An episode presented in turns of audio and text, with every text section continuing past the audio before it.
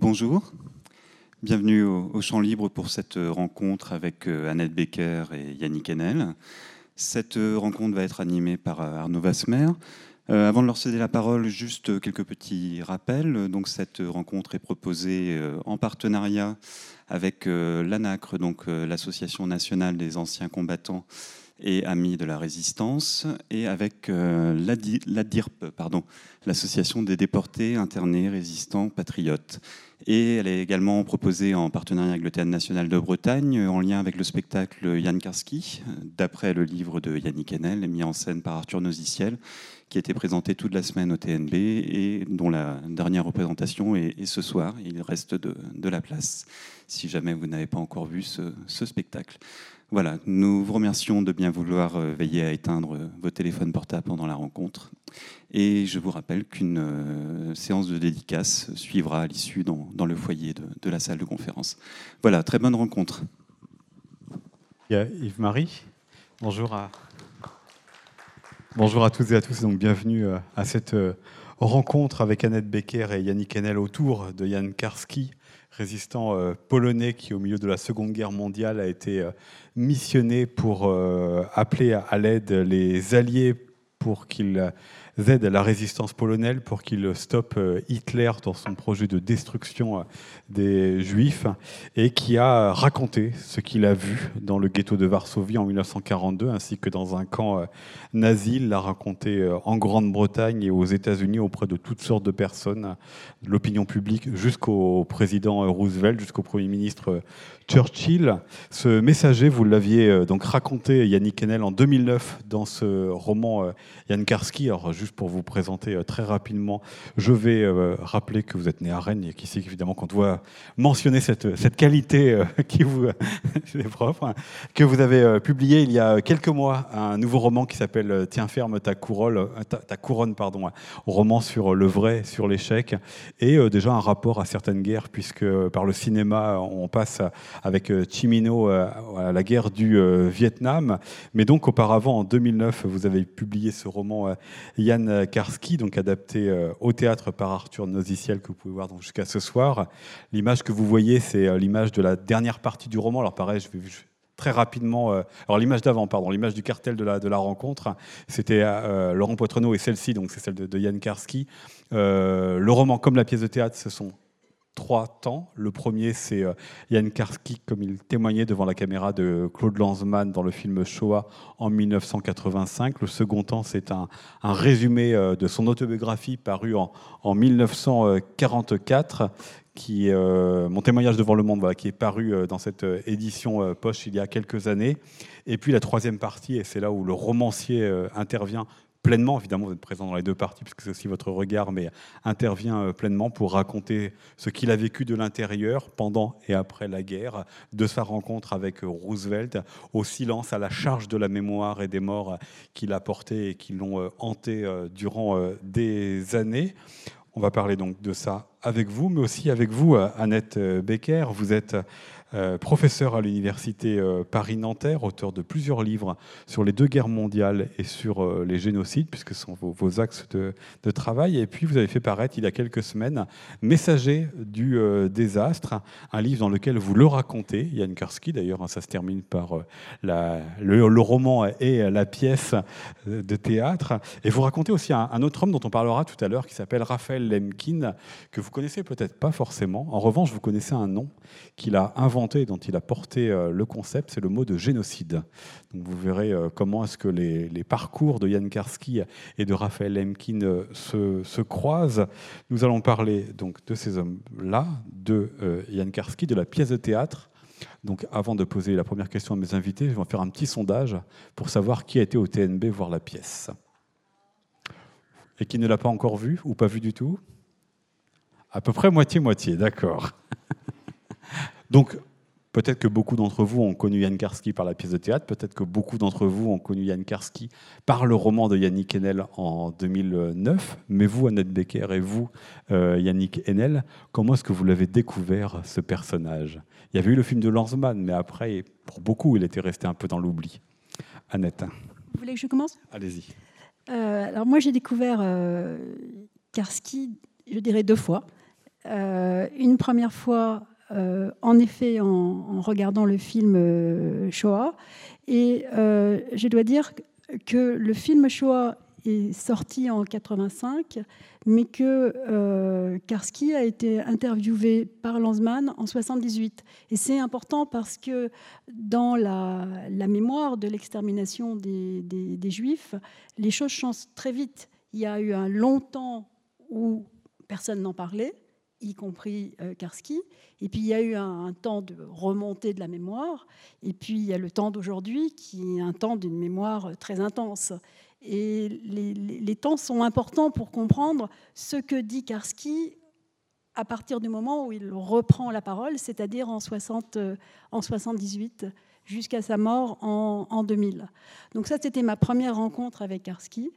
Et la deuxième, ça a été grâce à Yannick Enel. C'est-à-dire que quand son roman est, sorti, euh, je travaillais déjà sur le deuxième personnage, sur Lemkin. Et donc, euh, j'avais l'intention euh, d'écrire une histoire intellectuelle de l'invention du mot génocide à travers son inventeur, qui est Lemkin. Et quand le livre est sorti, il y a eu une polémique, polémique en particulier, avec Claude Lanzmann, qui en gros reprochait à Yannick Enel, il connaît mieux que moi et il l'a vécu pas toujours très heureusement, il faut le dire, qui lui reprochait euh, finalement de euh, pour tous ceux qui ont vu la pièce, vous vous rappelez comment euh, Laurent Poitrenaud remâche le fait que Karski n'a pas été entendu, qu'il n'a pas été compris, et, donc le, désespoir de Karski. Et ce désespoir le mène à accuser les Alliés, Churchill dans un premier temps, Roosevelt dans un, deuxième temps, d'avoir été complices par inaction, ce qui est une grave accusation, bien sûr. Et un certain nombre d'historiens, dont Lanzmann, qui n'est pas un historien, mais qui est un petit peu le pape de la Shoah, on peut dire ça comme ça, euh, dans notre pays, euh, ont trouvé que de mettre côte à côte une accusation contre les bourreaux, c'est-à-dire les nazis, et contre ceux qui faisaient la Deuxième Guerre mondiale avec quelle énergie, euh, c'était exagéré. Et moi, au même moment, comme je travaillais sur Lemkin, je trouvais que Lemkin, qui était un juif polonais, qui réfléchissait aux atrocités contre les peuples et à la volonté d'exterminer des peuples, mais il y réfléchissait depuis longtemps, puisqu'il a commencé à travailler sur l'extermination des Arméniens par les Turcs pendant la Première Guerre mondiale. Il disait la même chose. Il était réfugié à Washington. Et ce qui m'a frappé euh, dans, le, dans le livre de Yannick Enel, et euh, qui m'a amené à, lui écrire, c'était que dans sa tête, il avait inventé avec une espèce de prémonition ce que je lisais dans les archives. Lemkin disait il y a un double crime en train de se commettre. Il y a le crime des nazis qui sont en train d'exterminer les juifs, et ça, il le disait en 1942, à peu près au moment où Karski se préparait à venir le rejoindre aux États-Unis, puis, euh, puis euh, en Angleterre, pardon, puis aux États-Unis. Donc double crime, celui des nazis, qui ne fait aucun doute, bien sûr, mais celui des Alliés est aussi un crime, parce qu'ils n'agissent pas, et très rapidement, et il avait parfaitement raison, et c'est aussi ce que dit Karski sous la plume de Henel, et qu'il dit aussi, bien sûr, dans ses mémoires eh bien, il n'y aura plus de juifs. Et à ce moment-là, j'ai décidé de changer mon, mon travail historique. Et donc, je suis très reconnaissante euh, auprès de, Yannick Enel, parce que je crois que mon livre est plus fort comme ça. Parce que j'y montre un double récit, celui du juif polonais, qui est lui-même une victime désormais de ce qu'il est en train d'essayer de nommer, et toute sa famille est en train de disparaître au moment où lui, qui est aux États-Unis, essaye de nommer ce qu'il appelle le crime des crimes, le mot génocide. Et je l'ai fait se croiser avec Jan Karski, qui lui est un chrétien polonais, un résistant polonais, mais qui va voir de ses yeux l'extermination que Raphaël Lemkin ne voit pas puisqu'il est aux États-Unis. Mais Karski voit. Et donc, Karski voit l'extermination du monde de Lemkin. Et je crois que cette euh, idée de les faire se rencontrer, euh, je la dois à, Yannick Enel et je crois que ça donne sa force à la réflexion, non pas à mon, livre pour le livre, mais à la réflexion sur la façon dont on peut appréhender cet événement innommable, incommensurable, qui est l'extermination des Juifs d'Europe. Alors je reprends ma, question pour vous, euh, ah, Yannick Enel. Comment vous l'avez découvert et, Parce que le film, voilà, c'est le film choix, c'est 85. Votre roman, c'est 2009. Est-ce que vous l'avez d'abord découvert en 85, puis euh, il est revenu vous visiter euh, quelques temps plus tard?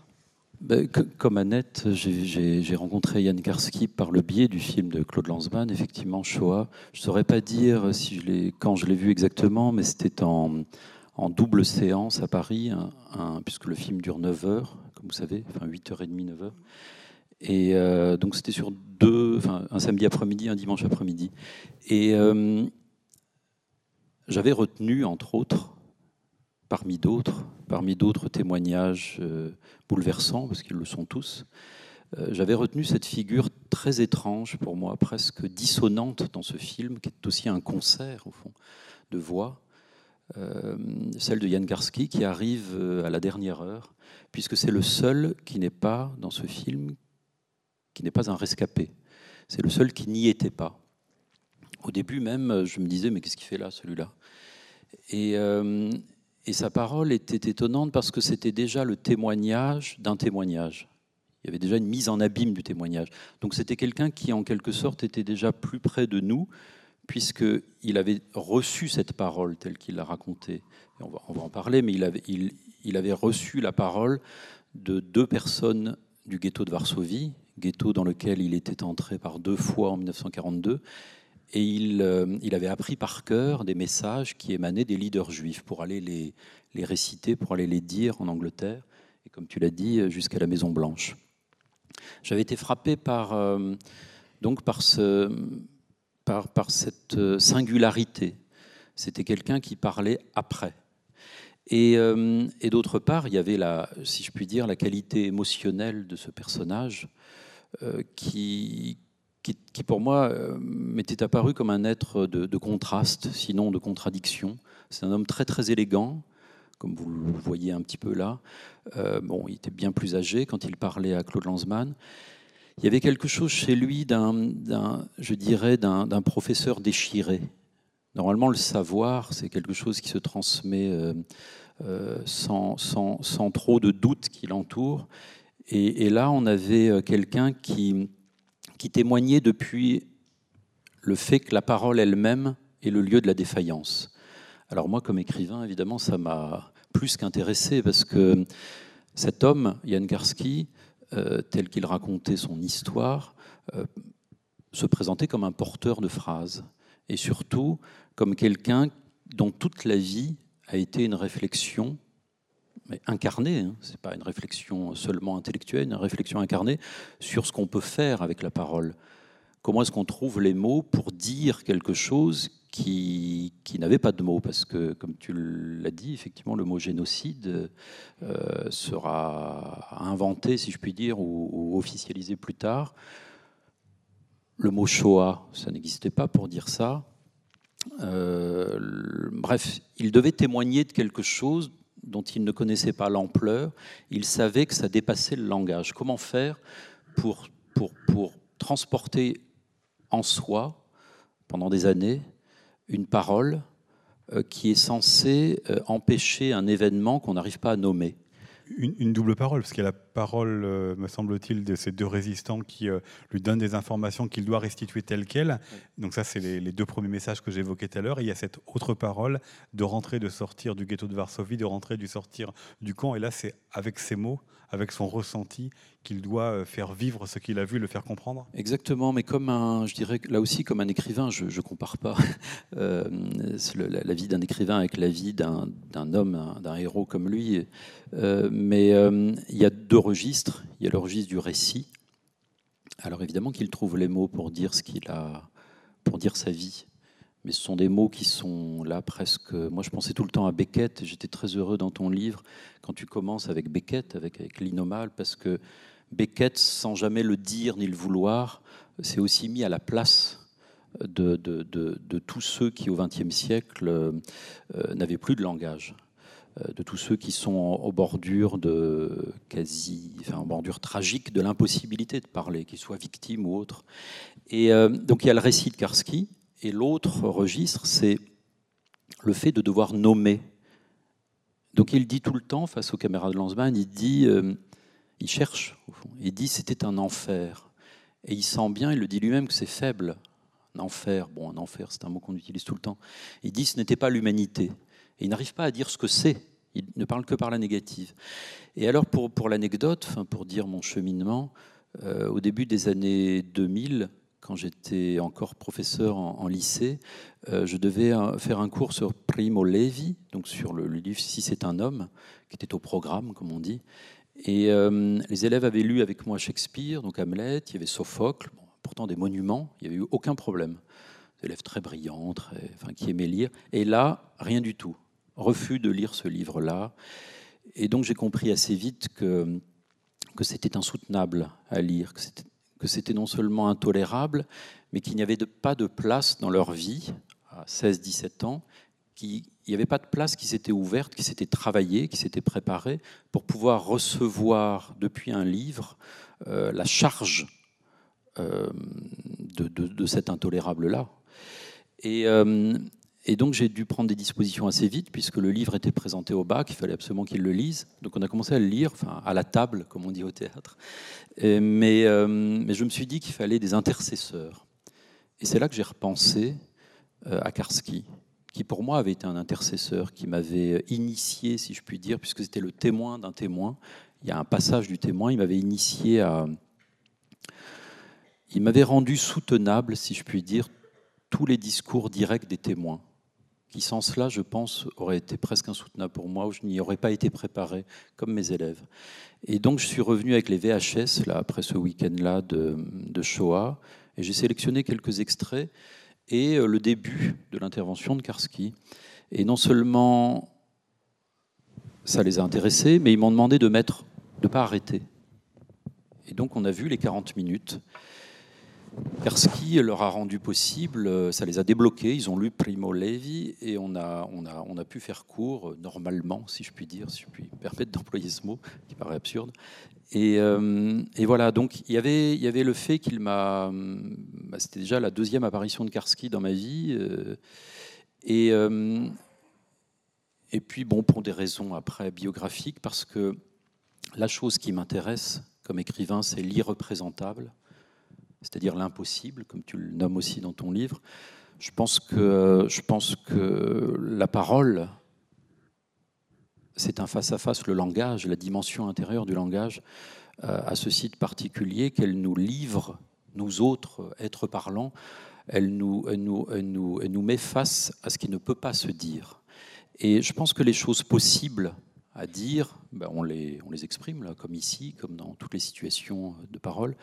Mais les choses impossibles à dire, c'est précisément sans doute le lieu radical de la littérature. Enfin, voilà, pour moi, les grands écrivains comme Proust ou Beckett, c'est de ça dont il s'agit. C'est pas de raconter ce qui est possible, c'est de, se confronter à l'impossible. Et alors un jour, je, ben, me suis mis à, explorer, euh, pour un roman qui s'appelle Cercle, à explorer quelque chose euh, qui avait lieu à l'Est ce type, qui c'est l'histoire de quelqu'un, je ne vais pas raconter ça, hein, qui, euh, voulait expérimenter sa liberté euh, au début du XXIe siècle en France, puis qui quitte Paris et qui décide d'acheter une voiture parce qu'il pense que la fiction se lève à l'Est. Bon, c'est un peu un truc bizarre, euh, mais parce qu'il il, il va de plus en plus vers un lieu dont il ne sait pas ce que c'est, et ce lieu, c'est ce que le penseur Jean-Claude Milner a appelé les penchants criminels de l'Europe démocratique. C'est-à-dire que ce type va vers quelque chose qui l'aimante, qui est sous terre, qui est l'oubli, l'ensevelissement de, des morts euh, en Pologne. Voilà. Et après, je me suis mis à, je me suis dit, tiens, euh, cet homme, euh, il faut lui rendre hommage. Donc c'était très simple. Hein. c'était vraiment, je, je, désirais, je désirais faire connaître Jan Karski dans un autre roman j'ai compris très vite que ce ne serait pas un roman, ce n'était pas possible de romancer ça, et je me suis lancé dans une enquête. On va y revenir euh, évidemment, mais euh, puisqu'on est sur euh, la, parole, comment est-ce que vous articulez le fait qu'en 42-43, quand Karski donc, est sorti de cette partie de l'Europe, est arrivé en Grande-Bretagne, puis est arrivé aux États-Unis, finalement, nommé l'innommable, il était toujours embêté, empêtré avec cela, alors qu'il avait face à lui des interlocuteurs qui savaient déjà ce qu'il se passait. Comment est-ce que vous articulez l'un et l'autre? Quelle connaissance, finalement, quand il arrive en Grande-Bretagne, quand il arrive aux États-Unis, quelle connaissance ont ces interlocuteurs de ce qui est exactement en train de se passer pour les Juifs d'Europe? Annette Becker. C'est un peu le, cœur de mon, travail d'historienne. Euh, je, je suis frappée depuis très très longtemps sur la façon dont on connaît extrêmement mal l'extermination des Juifs d'Europe qui est pourtant euh, certainement l'événement qu'on connaît le mieux ou qu'on croit connaître le mieux. Et pourquoi je dirais qu'on le connaît très mal? On le connaît très mal, en particulier depuis les pays occidentaux, depuis la France, euh, l'Italie, la Hollande, la Belgique. Je parle de pays dont les Juifs ont été déportés et exterminés, parce que c'est la deuxième partie de l'extermination des Juifs et je dirais, je vais essayer de le dire le plus doucement possible, mais c'est la vérité, c'est la partie la plus facile. Parce que, en fait, être raflé et mourir en une semaine dans une chambre à gaz, c'est horrible. Il n'y a pas de mots pour le dire. Mais ça va vite. Tandis qu'à l'Est, dont parlait Yannick à l'instant, ça commence pour l'Allemagne, évidemment, en 1933. Les, euh, les vexations, les privations, euh, les mises à l'écart. Et pour tout l'Est, ça commence en 1939, au moment où la Pologne est vaincue en quelques jours. Et là, ce qui commence, c'est la cruauté contre les Juifs. Une cruauté exceptionnelle qui va jusqu'à des, tortures, la mise en ghetto, euh, bien sûr, et des assassinats par toutes les façons que vous pouvez imaginer, dont finalement, la plus douce aussi, est le coup de, revolver, de préférence en vous ayant fait creuser des, fosses devant lesquelles, devant lesquelles vous êtes euh, jeté. Et la, la vie et la mort de l'immense majorité des Juifs d'Europe, ceux qui venaient de France, de Belgique, de Hollande, représentent presque pas de tout cela. La mort de 5 millions des Juifs sur les 6 qui ont été exterminés a été faite de cette façon-là. Or, c'est ça qu'a vu Karski. Et c'est ça qu'il essaye de faire passer. Et c'est pour ça qu'il est si précieux, parce qu'il ne parle pas comme euh, Eisenhower arrivant à Ordroof en 1950 et en 1900, excusez-moi, en 1945 et disant c'est atroce les camps de concentration alors qu'il savait depuis très longtemps ce qui s'y passait. Il parle de l'intérieur de la cruauté des cruautés qui est l'extermination des Juifs de Pologne et d'Union soviétique et des pays baltes qui ne faisaient pas partie à l'époque de l'Union soviétique. Ça, c'est le, le cœur de l'extermination des Juifs.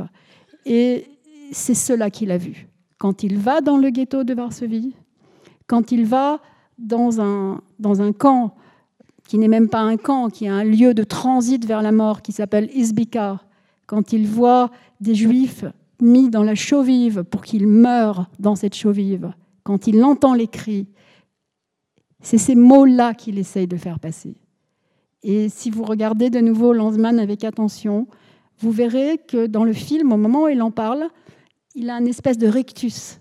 Et on sent que euh, le, les odeurs de, de vomi, de charogne qu'il a senties à ce moment-là, et les cris, on sent qu'il les a de nouveau dans la, dans la bouche. Et cela, c'est vraiment ce qui est précieux chez Karski, parce qu'il est le témoin du cœur de l'innommable de l'innommable, si l'on peut dire ainsi. Parce qu'on sait tous décrire l'entrée dans la chambre à gaz, mais ça, on ne connaît pas. Et lui, il était là. Mais, et je vais répondre beaucoup plus brièvement à la suite de votre question, pardon pour avoir été si longue,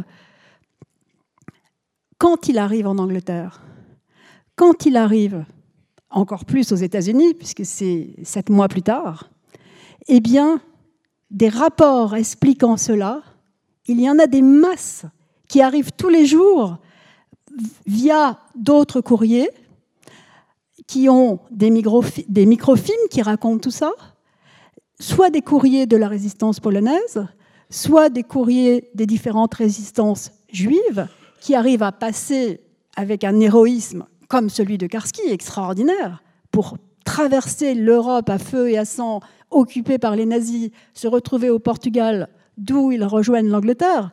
Tous ces gens sont des héros absolument incroyables.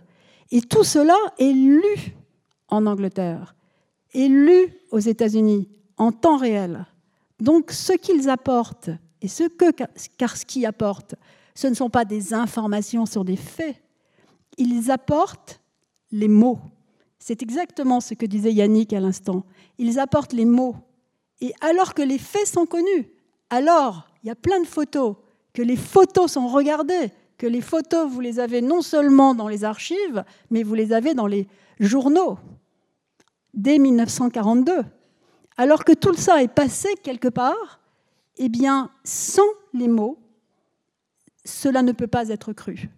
Et donc on a cette différence entre le savoir, la croyance, le faux savoir et le vrai savoir. Et c'est là que se trouve euh, Karski. Est-ce que Yannick Hanel, ce sont ces mots que le président Roosevelt veut entendre quand il invite euh, Yann Karski à la Maison Blanche pour, euh, pour l'écouter? Parce que ça me permet de poser une double question, mais on y reviendra aussi sur la question de, l'héritage. Quand Roosevelt invite Karski, qui invite-t-il? Invite-t-il un représentant de la résistance polonaise ou invite-t-il le messager de l'extermination des Juifs? Le mot juif apparaît et Arthur Néziel l'a gardé dans le spectacle, le mot juif apparaît seulement à la fin de l'entretien. Oui, de manière secondaire. C'est très important parce qu'effectivement, Yann Karski est porteur de plusieurs strates de discours au départ, c'est quelqu'un qui est, il faut le rappeler, euh, officiellement, si je puis dire, enfin dans la, clandestinité, pardon, il est le messager du gouvernement polonais en exil, qui à ce moment-là est à Londres, puisque les Polonais n'ont, le gouvernement n'a pas choisi de collaborer avec les nazis. Il, euh, est parti d'abord à Paris, Angers, puis Londres. Et donc lui, il est porteur d'informations sur ce qu'il en est de la résistance résistance, euh, je dirais, chrétienne, enfin, je sais pas comment dire, euh, nationale, euh, non juive, a priori. Et, et, il, s'est spécialisé en quelques mois là-dedans, alors que ce n'est pas un militaire. Hein. et il se trouve que lors de l'un de ces, il l'a fait plusieurs fois, cette, traversée des frontières en pleine guerre, ce qui n'est pas rien, mais à un moment, il est abordé euh, par des personnes qui l'invitent à venir voir, en complément de son message, ce qui se passe dans le, ghetto de Varsovie. Et donc c'est là que Karski va, prendre connaissance de l'ampleur de ce qui se passe à l'intérieur de ce à quoi il travaille, c'est-à-dire la guerre en Pologne. Quelque chose qui n'est plus du ressort ou de la dimension de la guerre, c'est quelque chose d'autre là encore, euh, qui n'est pas nommable. Et, donc il va arriver avec deux discours, enfin deux, deux grands messages euh, qui, sont, qui ne sont pas les mêmes. Alors pour répondre à votre question, euh, il m'a semblé, parce que les, les, les, archives, les témoignages sur ce grand moment, qui moi m'a passionné comme écrivain, enfin ce grand moment à la Maison Blanche où Roosevelt reçoit Karski, et je fais juste une parenthèse, je, me disais depuis le début, quand je m'intéressais à Karski, que c'était le seul homme qui était allé au ghetto de Varsovie et à la Maison Blanche. C'est quand même inouï. Tu parlais hier devant les lycéens des lieux, de l'importance des lieux, c'est quand même fou. Comment faire comprendre à la Maison Blanche ce qui se passe au ghetto de Varsovie, vous imaginez. Et en espérant, je ne sais plus si c'est dans votre livre, mais je crois que c'est dans le, vôtre, Annette Becker, que le moment où il arriverait dans à la Maison Blanche, que finalement ce qu'il avait à raconter du ghetto de Varsovie pouvait déjà ne plus exister rapport au temps bah, Il y, a ce problème alors là qui, scande sa vie, ses récits. Alors je l'ai accentué euh, pour le roman et la pièce, à savoir qu'il est toujours déjà trop tard. Et qu'il a bien conscience, Karski, euh, que, transporter un message, ça prend un temps fou. il faut se cacher, il faut échapper à. Il se fait, avoir, il se fait prendre par la Gestapo, euh, par les soviétiques, avant, en Pologne. le temps qu'il arrive à la Maison Blanche, on est déjà en 43. Pour lui, euh, il, est, presque certain que les gens qu'il a vus dans le ghetto de Varsovie sont morts. Donc il, y, a, cette espèce de contradiction. Il, élabore des stratégies de discours pour sauver des gens dont la plupart sont morts. Et euh, alors moi, il m'a toujours semblé qu'au euh, vu de, ce qu'on sait sur cette rencontre, que j'ai aussi réimaginé, réélaboré, parce que Karski n'en a donné que des versions officielles, ne voulait pas froisser le gouvernement américain, à qui demander de l'aide d'ailleurs.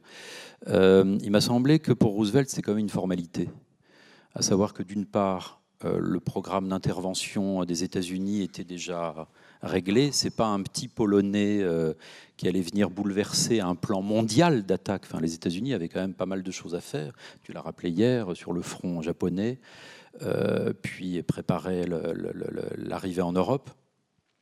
Donc la question, polonaise, comme il disait au département d'État, euh, avec toute l'ambiguïté, enfin, c'était quand même secondaire, très très secondaire. Et oui, je, suppose qu'on va parler de, des raisons pour lesquelles euh, les Alliés ne sont pas intervenus pour sauver, je le dis comme ça d'une phrase un peu brute, pour sauver les Juifs d'Europe. Ces raisons sont très complexes. Alors, il faut, sont pleines d'ambiguïté.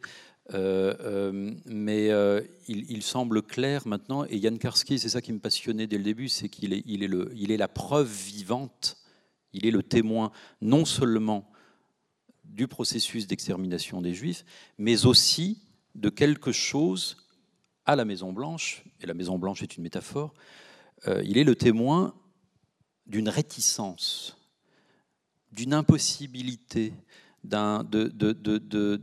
d'une gêne immense, et le mot gêne, je le prononce parce qu'il est scandaleux, enfin, d'une gêne, aussi, et je l'ai découvert peu à peu en lisant, enfin, en lisant livre après livre des choses, d'un certain antisémitisme dans les, dans les, dans les couloirs euh, et en Angleterre et, en, et, en, et dans le département d'État à Washington. Enfin, je sais pas, tu, tu, me coupes si je, me, si je dis des bêtises. mais, parfaitement exact. Mais, mais Lanzmann lui-même était au courant. Il, il, avait travaillé là-dessus au tout départ dans Shoah. Il, il, était scié quand il a rencontré des gens du département de l'époque qui étaient de, de purs brutes antisémites. Et c'est des gens qui faisaient de la rétention d'informations.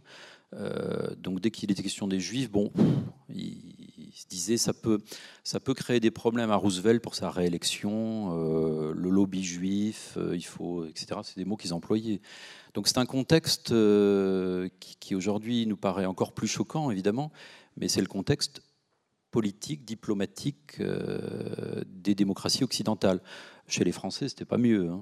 Euh, ce qui se disait. Euh. Y compris chez les résistants, bien sûr, hein, y compris dans la France libre. Euh, Daniel Cordy, quand tu étais venu ici, donc secrétaire particulier de Jean Moulin, est entré en guerre comme étant antisémite parce qu'il suivait Maurras, donc c'était courant et c'est pendant la Seconde Guerre qu'il a, qu'il a changé en les rencontrant et en comprenant ce qui se passait. Hein. Peut-être euh, pour poursuivre ce que disait Yannick Enel, euh, Annette Becker, sur les raisons pour lesquelles euh, le gouvernement américain et le gouvernement anglais n'ont pas réagi, quelles sont-elles? Je laisse pour l'instant le souvenir de la Première Guerre mondiale, on y reviendra dans un second temps, parce que ça c'est important et ça nous permettra aussi de parler de Lemkin. Mais d'abord, c'est pour quelles raisons? C'est le calendrier Sont les buts de guerre qui sont C'est pas la priorité? Je crois qu'il faut, il faut bien comprendre euh, que en 1941, en 1942, on n'est pas en, 1970 et encore moins en 2018. C'est-à-dire que ce qui nous paraît aujourd'hui et ce qu'il est devenu seulement, je dirais, dans les 30 dernières années, comme le cœur de la Deuxième Guerre mondiale, c'est-à-dire l'extermination des Juifs et secondairement en nombre euh, et en importance, parce que pour les nazis c'était vraiment moins important, mais ils l'ont fait, celle des Tziganes, c'était quelque chose qui était dans l'esprit de tout le monde, mais vraiment de tout le monde. Et c'est pour cela qu'on, depuis la, papauté, parce que je pense à tout, toutes les, figures morales que euh, des résistants autres que Karski ont essayé de, de, prévenir, c'était euh, il y a un spécialiste dans la salle, donc il faut faire, que je fasse attention à ce que je dis. Euh, c'était quelque chose qui était vu comme tout à fait secondaire. Ce qui était urgent, c'était de gagner la guerre. Et c'est d'ailleurs la, réponse que fait Roosevelt à Karski. Jeune homme, nous allons gagner cette guerre et ensuite, ils seront punis. Et bien évidemment, on ne peut pas leur en vouloir de cela. Mais nous, nous avons déplacé les choses. Nous, nous avons bien compris que l'extermination des Juifs était au cœur de cette guerre. Euh, il faut en plus voir que pour les Américains, il y avait tout le front japonais, euh, qui était gigantesque, le front pacifique, ce qui était vrai aussi en partie pour les Britanniques, euh, d'ailleurs, hein, parce que pour les Britanniques, à l'époque, bien sûr, une des choses les plus importantes était de sauver l'Empire. Or, ils avaient l'Inde, ils avaient la Birmanie, etc. etc. Le pont de la rivière quoi ce sont les Anglais. Hein. Voilà, ce sont les Britanniques, hein, ce ne sont pas les Américains. Et donc, euh, tout cela montre que c'est évidemment très compliqué. Il n'empêche que l'antisémitisme généralisé est aux États-Unis. Et pour cela, il y a un grand roman à lire, c'est Philip Roth, Le complot contre l'Amérique, où il fait de l'aviateur Lindbergh, le président des États-Unis. C'est un livre absolument génial, et c'est d'autant plus génial que Philip Roth utilise les paroles même de Lindbergh, qu'il lui met dans la bouche comme président, mais il les a vraiment prononcées comme Lindbergh, et il en choisit d'autres qu'il met dans la bouche d'autres. C'est impressionnant. Le livre est absolument extraordinaire. Et donc, pour cette partie-là, on n'a pas besoin d'y revenir parce que c'est traité, y compris par la littérature et par un des plus grands écrivains euh, de la deuxième partie du euh, XXe siècle. Mais pour ce qui concerne le retour sur ce qui nous semble à nous le plus important dans cette guerre, c'est-à-dire la destruction d'un peuple tout entier, eh bien, euh, il y en a eu des gens de, tous les lieux qui ont compris que c'était central. Mais la plupart de ceux qui ont compris, ils étaient juifs. Et donc, on pouvait que leur dire Ah oui, vous parlez pour vous. Et d'ailleurs, euh, le président Roosevelt était appelé le président des Juifs parce qu'il avait beaucoup d'amis juifs et qu'il avait été élu en partie par le vote juif, comme on disait. Donc, c'était quelque chose dont il se méfiait. Et vous devez faire très attention s'il voulait garder le pouvoir et garder le pouvoir pour pouvoir gagner la guerre comme il le voulait. Mais c'est là que l'exceptionnalité de Karski rentre en jeu, parce que lui n'est pas juif. Et c'est pour cela que quand il arrive en Angleterre, quand il arrive ensuite aux États-Unis, toutes les communautés juives qui sur place essayent de faire passer le message, les Juifs sont en train de disparaître.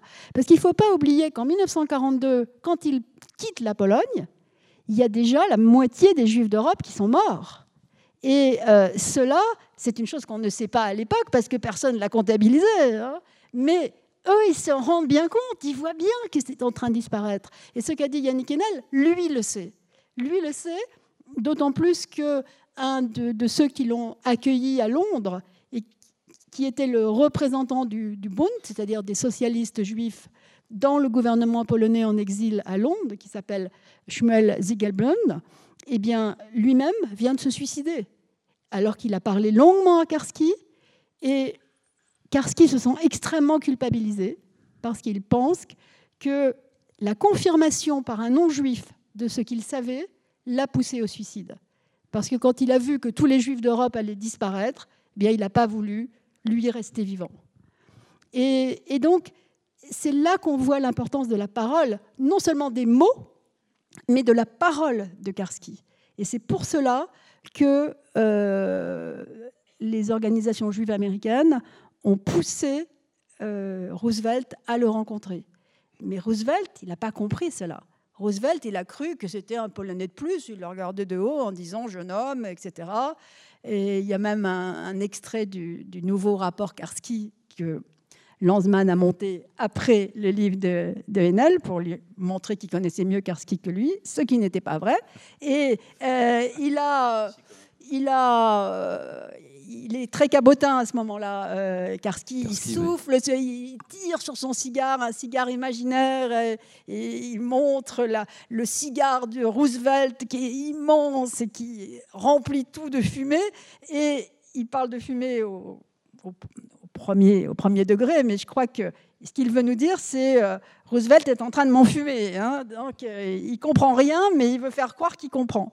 Et on sent bien là la, la différence entre celui qui, dans notre vision d'aujourd'hui, euh, a vu le centre, et celui qui finalement était au centre et faisait la guerre de façon assez magistrale, on peut lui reprocher une chose ou une autre, mais finalement, assez rapidement, finalement, euh, grâce bien sûr euh, à l'allié soviétique et à tous les problèmes qu'il posait, ils ont réussi à se débarrasser du nazisme. Mais le nazisme a réussi, puisque le nazisme a réussi à se débarrasser des juifs d'Europe. Et, donc, Karski reste avec cette presque ce qu'il appelle une honte, alors que lui-même, il a tout fait contre. Il a été héroïque à tout point de vue, mais il garde cela.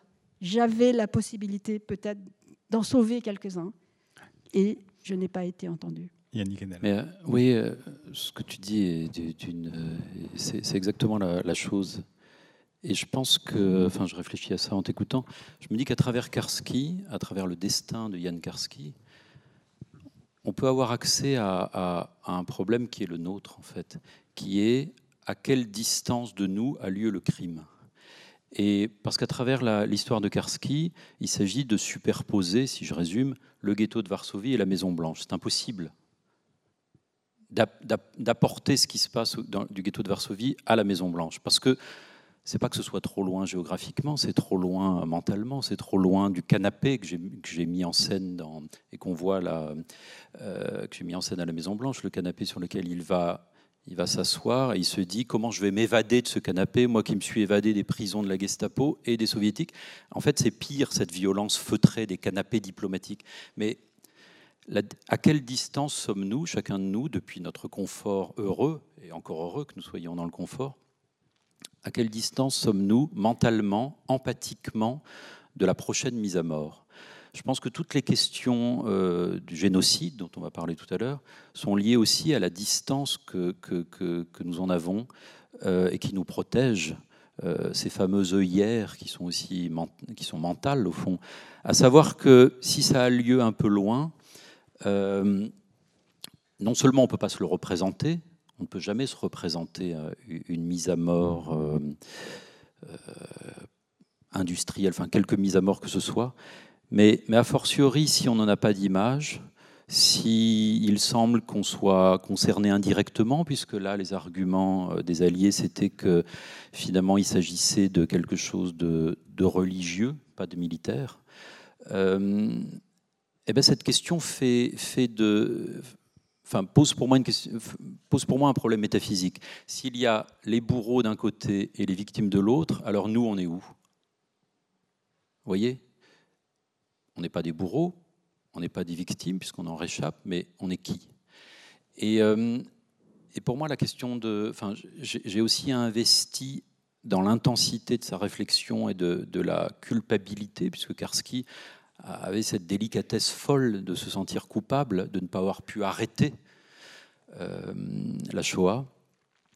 Mais j'ai projeté dans son esprit, enfin, je me suis imaginé qu'il devait penser des choses comme ça, euh, qu'il devait penser que euh, notre problème, qui ne cesse plus, hein, on a beau avoir des lanceurs d'alerte, Yann Karski est l'ancêtre le, des lanceurs d'alerte, notre problème, c'est que c'est qu'on s'imagine toujours très loin du lieu du crime. Alors Sarajevo, par exemple, quand ça a eu lieu, on disait c'est la première fois qu'en Europe ça a lieu. Euh, ça n'a pas, pas non plus déchaîné les secours. Enfin, et, donc au fond, cette distance, c'est aussi quelque chose que inconsciemment on garde. Elle nous protège cette distance. Je fais juste un, un pas en arrière avant de revenir sur, sur ça, parce qu'il nous reste une douzaine de, minutes, mais euh, c'était la deuxième partie de, ma question hein, sur le pourquoi est-ce que Yann Karski n'a pas été entendu par l'opinion aussi, hein, les gouvernements, mais l'opinion aussi, puisqu'il a fait beaucoup de discours, que son livre a été un, best-seller en 1944, donc on ne peut pas dire qu'il n'ait pas été euh, entendu, il n'a pas été euh, compris, certes, mais il y a aussi le souvenir de la Première Guerre mondiale. Et là, j'aimerais que vous nous expliquiez, Annette Becker, en quoi ce souvenir de la Première Guerre mondiale pour Yann Karski, mais aussi pour Raphaël Lemkin dans son projet de, euh, de créer euh, le mot génocide et tout ce que cela entraîne, a été très euh, important pour comprendre la limite de la, possibilité de se faire pleinement écouter. Oui, je crois qu'on on parlait d'espace qu'on a du mal à franchir, mais il y a aussi des temps qu'on a des limites qu'on a du mal à franchir. Et il ne faut pas oublier qu'entre la, première et la deuxième guerre mondiale, il y a très peu de temps, il y a 20 ans. Pensez où vous étiez il y a, il y a 20 ans, hein, pensez à ce que vous pensiez il y a 20 ans. Donc c'est extrêmement court. Et toutes les personnes que vont rencontrer Ekarski et Lemkin sont des personnes, surtout pour les responsables évidemment, qui ont été euh, soit des, combattants dans la Première Guerre mondiale, soit qui ont vécu la Première Guerre mondiale penser évidemment euh, à tous les, euh, les chefs d'État, les chefs militaires, de, Hitler à, De Gaulle, en passant par Churchill. Évidemment, bon, évidemment Roosevelt euh, était malade, donc il risquait pas de faire la guerre, mais, ils ont, mais il était déjà dans la, dans, les, dans la politique. Donc tous ces gens sortent de la Première Guerre mondiale. Et dans la Première Guerre mondiale, il y a eu, d'une part, l'extermination d'un peuple tout entier, et c'est le peuple des Arméniens. Il y a eu d'autre part, euh, et j'emploie à juste titre, pas le mot génocide pour le moment. Et il y a eu euh, d'autre part euh, des crimes contre les civils à peu près partout, dans toutes les zones d'occupation l'occupation de la, Belgique et de la France du Nord par, euh, euh, l'Allemagne, l'occupation de l'Est de la de l'Allemagne, ce qui était en partie d'ailleurs la, Pologne à l'époque, puisque la Pologne n'existait pas par les Russes, et euh, atrocité épouvantable en, en, Serbie par les troupes austro-hongroises, mais plutôt par les Hongrois d'ailleurs. Donc il y a eu un, une espèce de schéma d'invasion avec atrocité. Quand ces atrocités ont eu lieu, il y avait les vraies atrocités, mais très rapidement se sont mises en place ce qu'on appelle des, mythes ou des rumeurs. Et par exemple, pour la Belgique et la France du Nord, je m'en tiendrai là, un des mythes les plus prégnants était que, que les Allemands coupaient les mains des enfants. Et ce mythe était tellement important que quand les Américains, en 1917, sont entrés en guerre, ils étaient pour la plupart, les soldats américains, absolument persuadés qu'ils allaient rencontrer des enfants avec, sans mains euh, et qu'ils euh, euh, allaient devoir se battre avec d'autant plus de, force contre ces, ces barbares qui étaient, qui étaient les Allemands. Et puis la guerre s'est terminée et on a bien vu que tout cela, c'était des mythes. On n'avait pas coupé les mains des enfants, mais on a tout jeté. Et les vraies atrocités, les vrais meurtres euh, de civils, euh, les vrais boucliers humains, par exemple, qui ont été très utilisés pendant la Première Guerre mondiale. On mettait des civils devant les tranchées, mais ceux de l'ennemi, évidemment, et on leur faisait tirer euh, dessus. Les, les, vrais viols, un nombre de viols absolument gigantesque. Tout cela était oublié en même temps. Et en même temps, les mythes tenaient un petit peu. Et alors, on était dans une période, 20 ans après, où c'est arrivé plus particulièrement à Lemkin, parce que Lemkin avait vécu cette Première Guerre mondiale, il y réfléchissait plus, mais c'est arrivé aussi à Karski, je le racontais hier, il va voir le, chef des services secrets euh, euh, britanniques en janvier 1943, et euh, il a déjà entendu parler de tout ce que raconte Karski, et puis il a vu les rapports aussi, hein. Et il lui dit, vous êtes formidable, jamais on a eu un agent aussi extraordinaire, parce que vous faites beaucoup mieux que ce qui s'est passé pendant la Première Guerre mondiale. Nous, notre propagande n'était pas mauvaise, on a inventé des tas de choses contre les Allemands, mais alors vous, euh, allez raconter qu'on est en train d'exterminer tout un peuple, il fallait oser. Bon, voilà ce genre de choses. Et Lemkin, depuis la fin de la Première Guerre mondiale, s'est passionné pour tout ça, mais il s'est passionné pour la réalité des choses.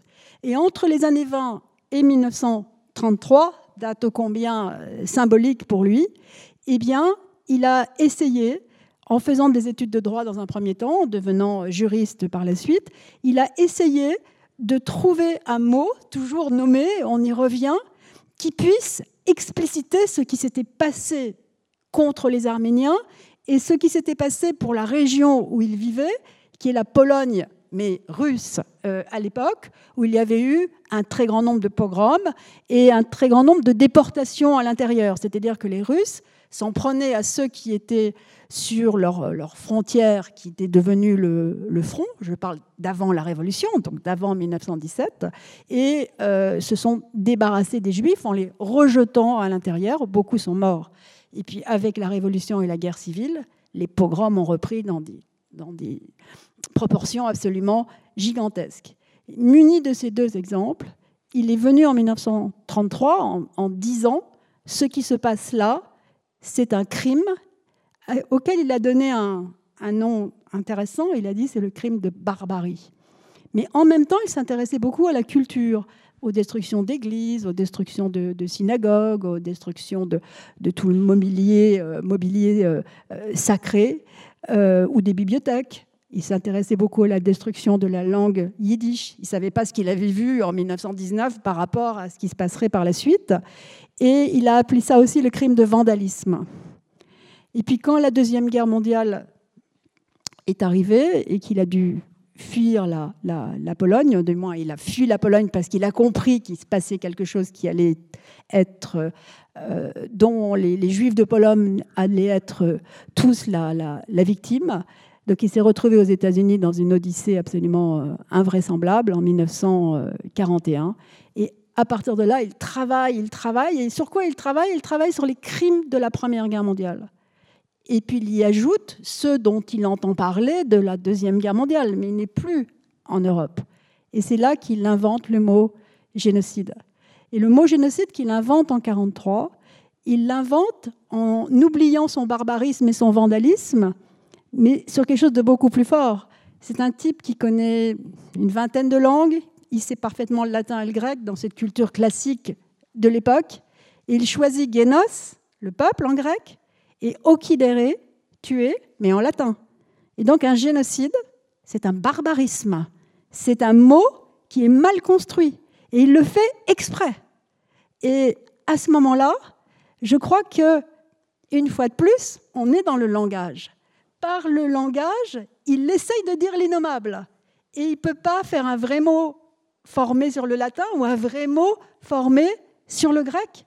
Il fait ce barbarisme et ce barbarisme, eh bien, il va avoir beaucoup de mal à euh, l'imposer. Il va avoir un, combat très long pour imposer, pour l'imposer, mais finalement, il sera imposé en 1948 par la Convention sur les génocides.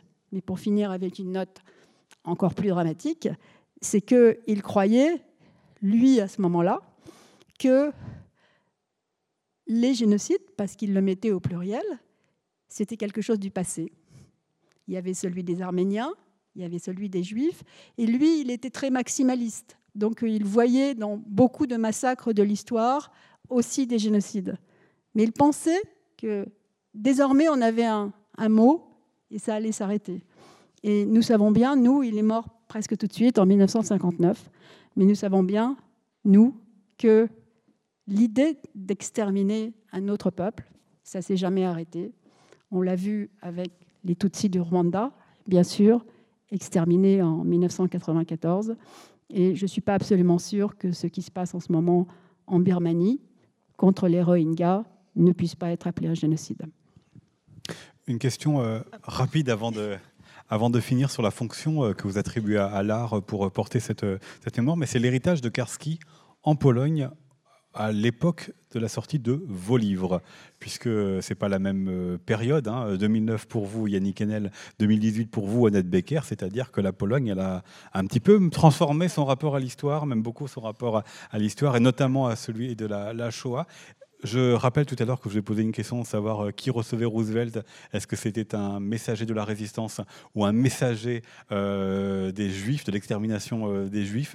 En 2009, Yannick Enel, quand vous êtes allé en Pologne pour et après ce livre, quel héritage, quel souvenir a-t-il laissé? Bah, C'est la, même, la même question. Quand je suis allé en 2009, je suis allé plein de fois hein, pendant l'écriture du livre, mais après, j'ai été reçu je dirais, euh, de manière très différente par euh, diverses communautés. En gros, euh, la droite polonaise adorait dans mon livre l'héroïsation de, quelqu'un qui, qui, qui, était un héros, disons, national, un patriote, un patriote catholique, mais qui aimait les juifs. Donc ça justifiait euh, et ça rédimait, si je puis dire, ça lavait l'antisémitisme, pour une partie, l'antisémitisme euh, total des Polonais. Quand, on regarde un film comme celui de Lanzmann, on a l'impression que tous les Polonais sont antisémites. C'est pas tout à fait vrai. Et Karski euh, semblait, dans mon livre, être. Enfin, il me semble qu'on a manipulé Karski. du moins le Karski que, je proposais, pour euh, dédouaner un peu ça. Par ailleurs, euh, le Karski, porteur du message juif, celui qui jetait un regard sans concession sur la Pologne, puisque dès 1939, il y a un rapport de Karski sur l'antisémitisme polonais, euh, un rapport très sévère. Alors ce Karski-là était célébré, je dirais, par les universitaires que j'ai rencontrés là-bas, à Varsovie à Cracovie, qui sont des gens de gauche. Donc j'étais un, peu saisi, bon, je savais ça dès le départ, ce mélange chez Karski est très ambigu, et mon livre prolonge cette ambiguïté. moi j'essaye de, de, le faire parler, enfin de l'intérêt. Mais j'ai vu cette partition, si je puis dire, cette ambiguïté euh, se prolonger. Et maintenant qu'il y a un gouvernement d'extrême droite au pouvoir en Pologne, enfin, ces choses-là ont empiré, disons. Annette C'est simplement le, prolongement.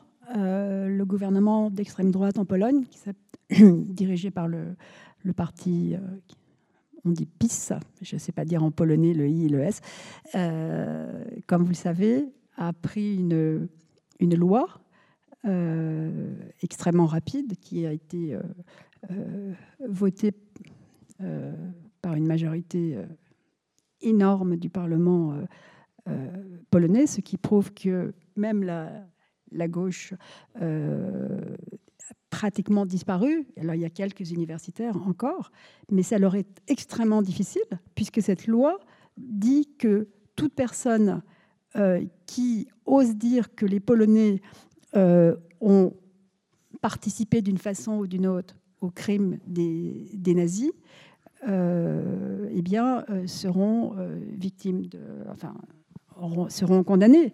Et euh, plusieurs universitaires qui, euh, heureusement, habitent euh, pour Yann Gross aux États-Unis, maintenant il est en Allemagne, et pour Yann Grabowski au Canada, ne peuvent pas retourner faire leurs recherches en, Pologne parce qu'ils travaillent tous les deux sur la, la collaboration des, Polonais à l'extermination, à l'extermination des Juifs. Et aujourd'hui, Karski est pas utilisé, il est instrumentalisé dans ce combat, ce qui est absolument scandaleux, euh, parce qu'on enlève euh, de, son, héritage ce qui pour nous est central, même si pour lui, il faut bien le, le redire, euh, c'était une partie qui était d'abord complètement secondaire de son activité.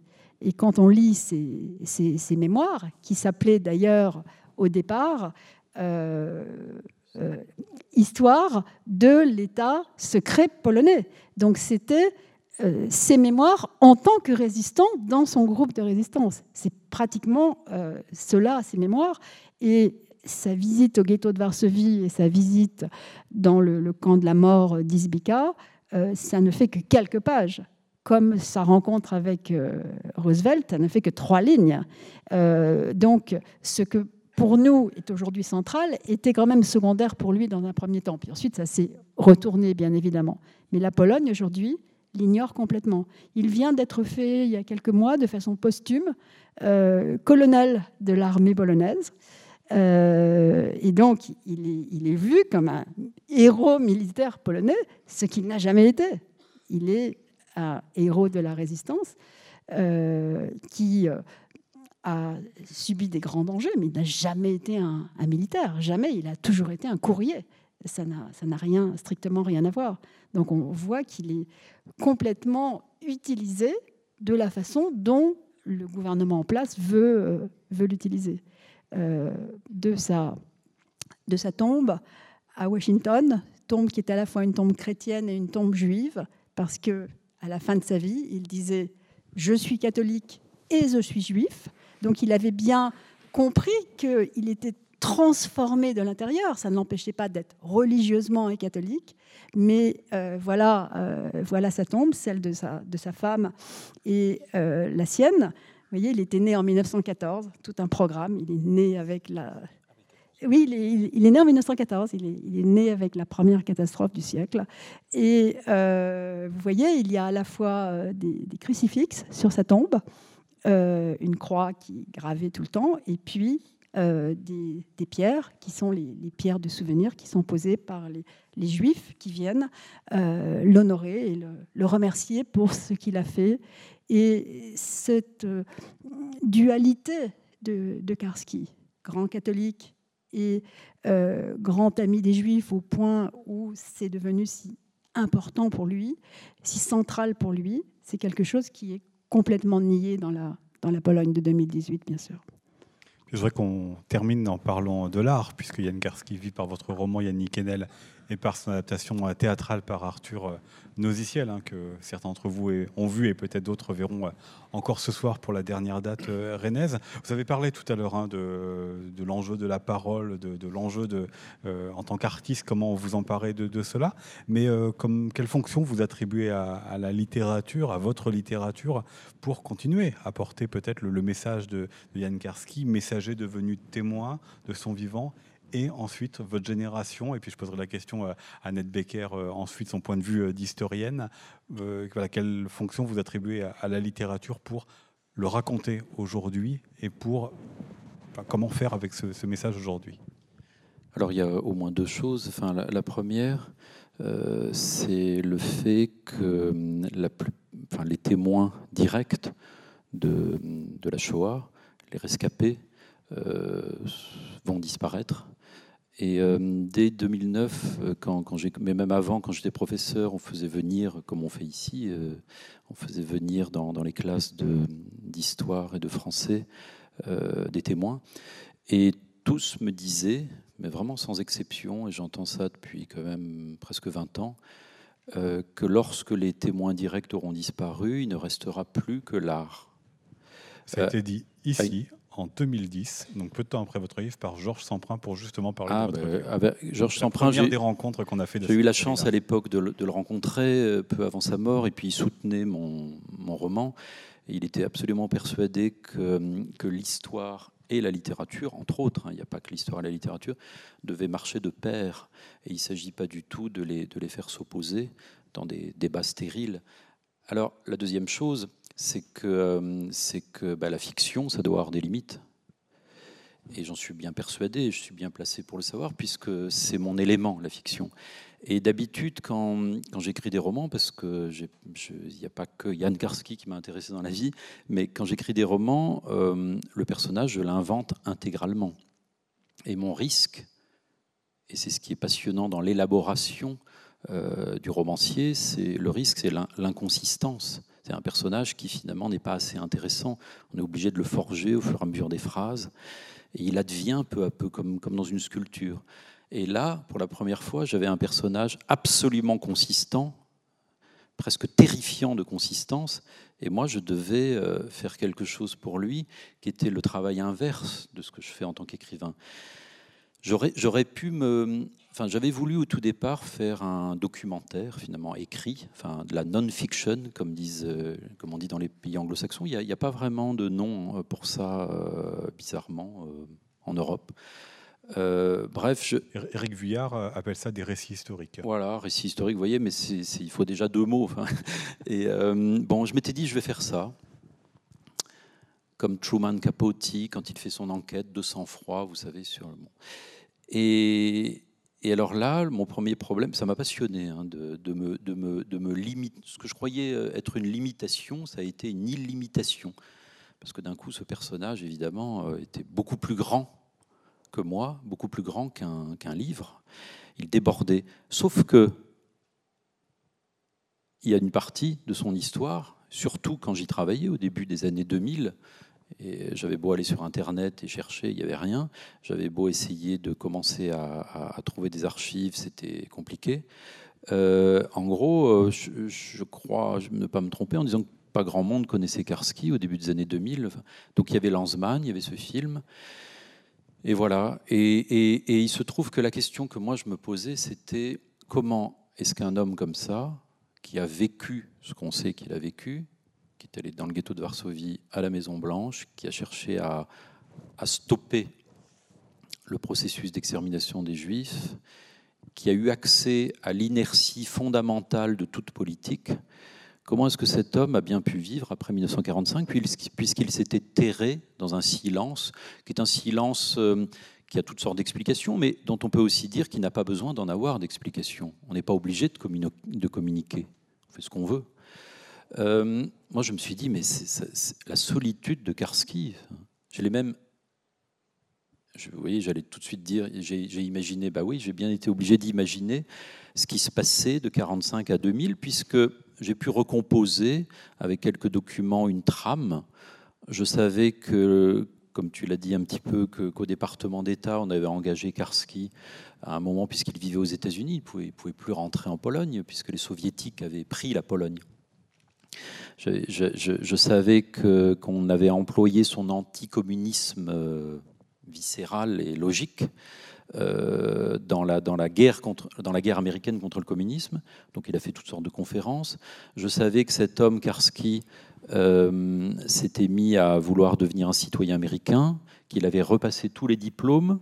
Euh, qu'il avait déjà passé en Pologne, mais qui ne valait rien, enfin, qu'il avait repassé tous les diplômes pour devenir professeur. Finalement, il était devenu professeur à l'université de Georgetown à Washington, ou par parenthèse, il a eu un certain Bill Clinton comme élève, c'est drôle.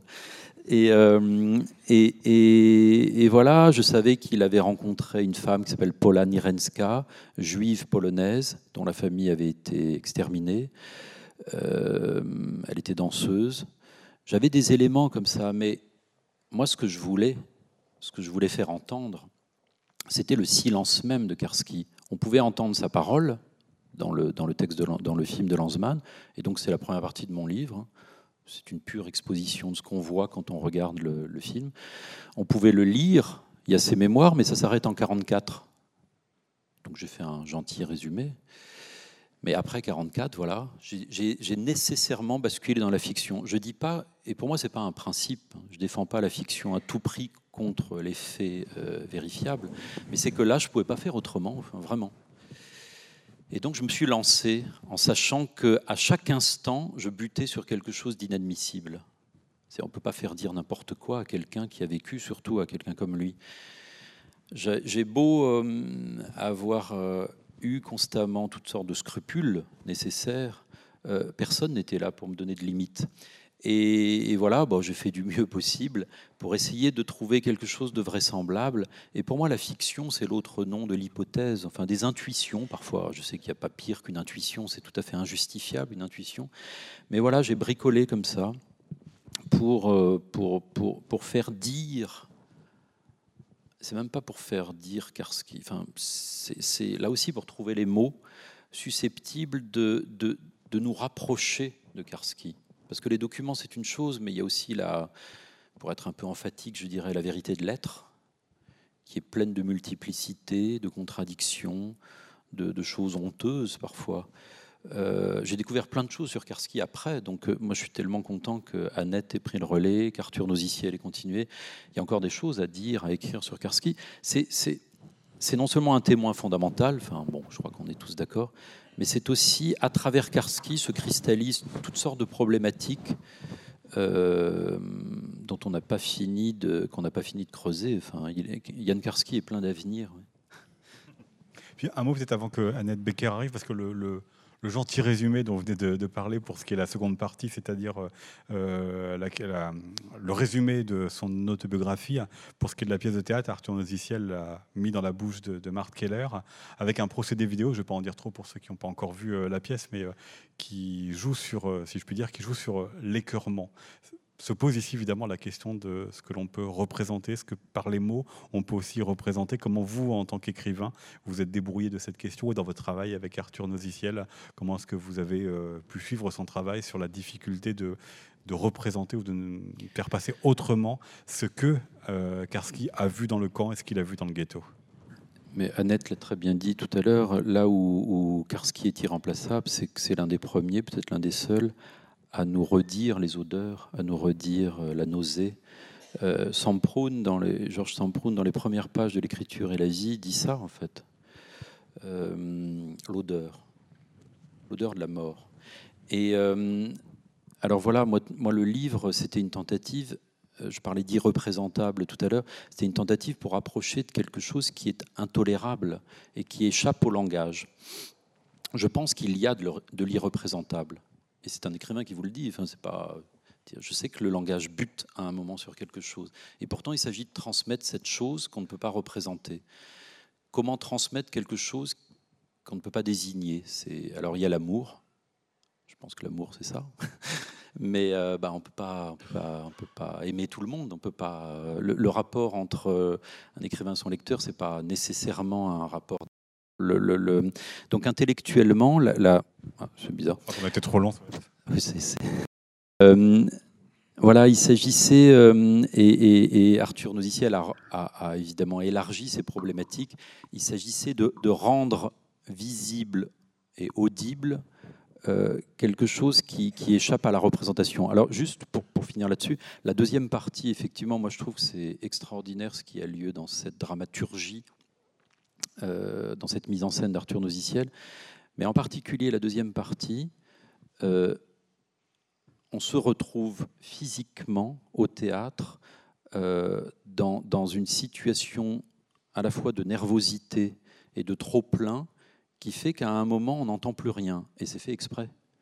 C'est-à-dire que la grande question, c'est celle de la surdité occidentale, ce dont on parle depuis, et, de la surdité même de, de tous, de nous-mêmes aussi.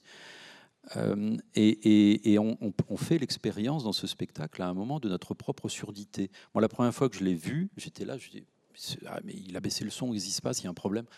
Et, euh, on entend des, bruits de train, les trains de la déportation, qui, saturent cette expérience écœurante, c'est le mot, cette expérience de l'intolérable. Eh ben, étrangement, euh, l'art peut nous la restituer. C'est une tentative hein, de restitution. On peut faire que ça, restituer tenter de retrouver des émotions. Euh, et, je pense que du coup, on est assigné à une forme de radicalité. Moi, je ne ferais pas ça si je ne sentais pas euh, qu'il faut être radical comme historien, euh, je suppose, comme écrivain, comme dramaturge. Il faut aller loin. Hein. Ce n'est pas de la provocation, ce sont des expériences. Sinon, on raconte des petites histoires et puis basta, puis on rentre chez soi. Hein va pas rentrer chez soi tout de suite, on va d'abord écouter Annette Becker pour son regard d'historienne, justement, quelle euh, complémentarité peut-être euh, l'art peut avoir pour euh, continuer à porter et à raconter cette histoire. C'est une parfaite complémentarité. Je, dirais que les, historiens que, j'admire sont ceux qui, qui écrivent de cette façon-là. Alors évidemment, on, on écrit à partir des archives et on, on s'interdit justement de se mettre dans la tête du personnage si on n'a pas une image, un texte, un objet. Les objets sont très, très importants pour, euh, pour essayer de, de, décrire la façon dont le personnage a, a réagi. je pense que l'histoire maintenant est suffisamment écrite pour les faits. On n'est pas là pour ça, on n'est plus là pour ça et ça fait, ça fait longtemps. on est là pour essayer de, de rendre la façon dont les hommes d'avant euh, ont vécu, ont aimé, sont morts, ont, haï, se sont haïs. Et pour cela, on, cherche le, maximum de, documents, mais ensuite, il y a la façon de le rendre. Et c'est pour cela que mon, dernier chapitre euh, est, est, consacré et à Lanzmann et à Yannick Enel et à l'artiste qui a fait beaucoup de sculptures de Karski, mais malheureusement elles sont pas terribles. Mais c'est important de voir que c'est comme ça qu'il, c'est important de voir que c'est comme ça qu'il le voit. Et bien sûr au spectacle de euh, d'Arthur euh, d'Arthur euh, parce que euh, l'historien écrit ici et maintenant, même si ces documents viennent de loin, voire de très loin. Et il faut bien le rendre dans une langue qui est celle d'aujourd'hui et grâce aux écrivains ou aux artistes plasticiens, qui sont pour moi très, euh, très centraux dans ma démarche d'historienne, euh, qui essayent, dans leur œuvre, dans leur création, de venir vers ce que j'appellerais pas une, vérité, mais que j'appellerais comme, euh, comme, comme une vraisemblance. C'est ce qu'il disait toujours, et je crois que tous ses livres nous ont montré cette vraisemblance. Alors il a inventé des tas de choses, mais finalement il nous a parler du système concentrationnaire et pas de l'extermination, euh, bien sûr, hein. et de Buchenwald en particulier, euh, je crois que beaucoup mieux qu'un certain nombre de, témoins qui n'ont pas su écrire. Euh, et donc, il faut essayer, mais ce qu'il faut faire, c'est se documenter énormément dans tous les cas. Et c'est ce que tu as fait. on ne peut pas se lancer sur un, si on fait de la, on invente un personnage, on fait ce qu'on veut. Mais si on prend un personnage euh, historique très précis. La documentation est, très importante. Puis on finit par trouver ce qu'on veut. Par exemple, moi, en faisant croiser euh, Lemkin et Karski, ils se sont jamais rencontrés dans la vie. Ça, je le savais. Mais je me disais, c'est pas possible. Ils sont tellement proches par tant de choses. Et un jour, grâce d'ailleurs à un bibliothécaire qui m'a mis euh, la revue polonaise de New York sous les yeux, et il m'a dit, euh, vous devriez regarder cette revue polonaise parce qu'il y a pas mal de choses sur ce qui se passe pendant la guerre. Et j'ai regardé d'abord la revue, la semaine où sont sortis à peu près leurs deux livres ensemble. Et ça n'a pas manqué. Il y avait un portrait des deux hommes. Ils se sont jamais rencontrés, mais ils étaient dans la Polish Review. Voilà euh, Karski dans la Polish Review. Et ce qui montre qu'il était déjà très célèbre à l'époque, c'est qu'il a droit à sa photographie alors qu'il y a un long texte sur Lemkin et sur le premier livre dans lequel il publie le mot euh, génocide, euh, mais il n'y a pas de portrait de, Lemkin. Ils n'ont même pas eu une photo de lui. Le pauvre Lemkin, il a toujours été un peu mis sur le côté. Mais s'il savait que quand on, on tape génocide sur Internet, on a des millions et des millions de réponses, il serait fort étonné, le premier. Merci à tous les deux pour euh, cette conversation. Et je vous propose de poursuivre avec euh, vos questions.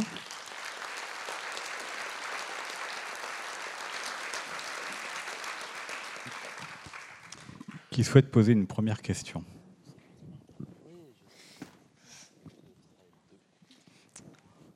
Madame en haut.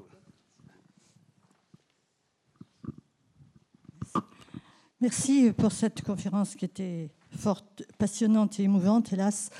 Euh, merci à Madame Becker d'avoir euh, parlé du génocide arménien. J'ai lu que euh, Hitler avait décidé l'extermination des Juifs parce qu'il s'est aperçu que le, génocide arménien, personne n'avait bougé à la suite de ça, il n'y avait aucune poursuite, rien. Donc il s'est dit, si on n'a rien dit pour les Arméniens, ce sera pareil pour les Juifs. Donc voilà, qu'est-ce que vous en pensez?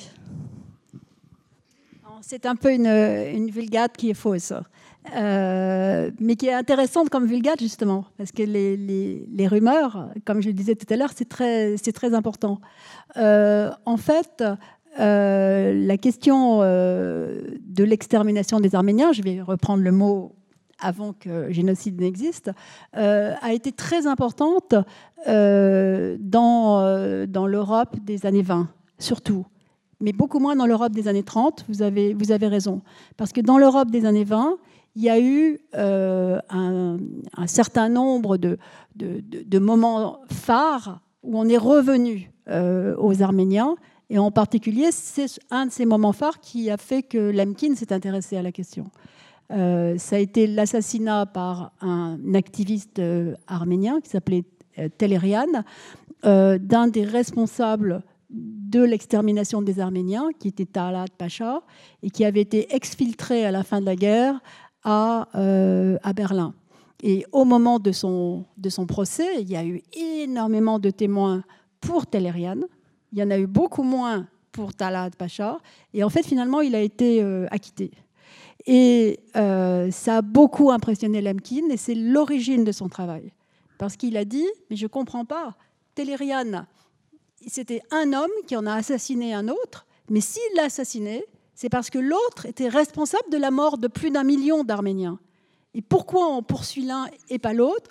Il faudrait une loi internationale pour que euh, tous les États ensemble puissent juger de tels criminels.